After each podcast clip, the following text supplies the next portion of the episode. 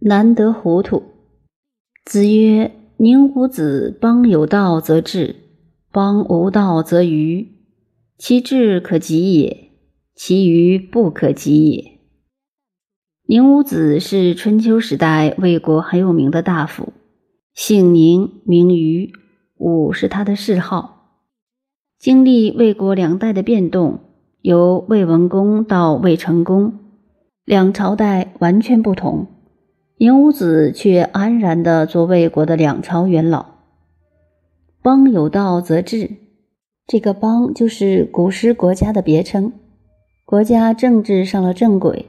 他的智慧、能力、才具发挥出来了不起，可是后来到了魏成功的时候，政治社会一切都非常混乱，情况险恶。他还在朝，也参加了这个政治，可是他在帮无道的时候，却表现得愚蠢鲁钝，好像什么都很无知。但从历史上看出，他并不笨，他对于当时的政权社会。在无形之中，局外人看不见的情形下，在努力挽救。表面上好像他碌碌无能，没有什么表现，可是他对于国家社会真的做了事。所以孔子给他下了一个断语：“其志可及也，其愚不可及也。”他说宁武子那种聪明才智的表现，有的人还可做得到。但处于乱世那种愚笨的表演就难以学了。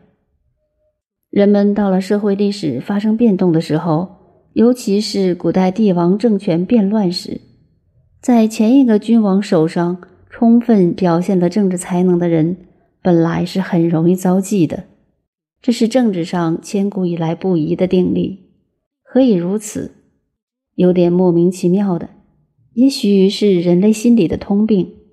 能干了，会有人妒忌的。为什么妒忌？只能说是人类天生的劣根性。我们必须以学问、道德来消磨它。这种妒忌心理到了事业或利害相对的时候，就忌克别人。所以，学问之道就要了解自己的心理，把这些罪恶的心理消磨了、转化了，那才是真正人道之人。所以，孔子说到宁武子，当初他的才能表现的那么高，应该遭人家的妒忌。但是到了变乱的时候，他表现的碌碌无能，没人打击他，也没有人仇恨他。这一点修养是别人做不到的。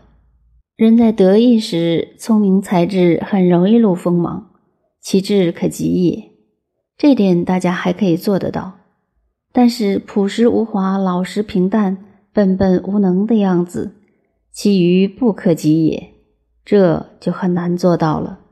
这里我们就想到清朝名士郑板桥说过几句很了不起的话：“聪明难，糊涂亦难；由聪明而转入糊涂更难。放一招，退一步，当下心安，非图后来福报也。”绝顶聪明的人，不是故意装糊涂。而是把自己聪明的锋芒收敛起来，而转进糊涂，这就更难了。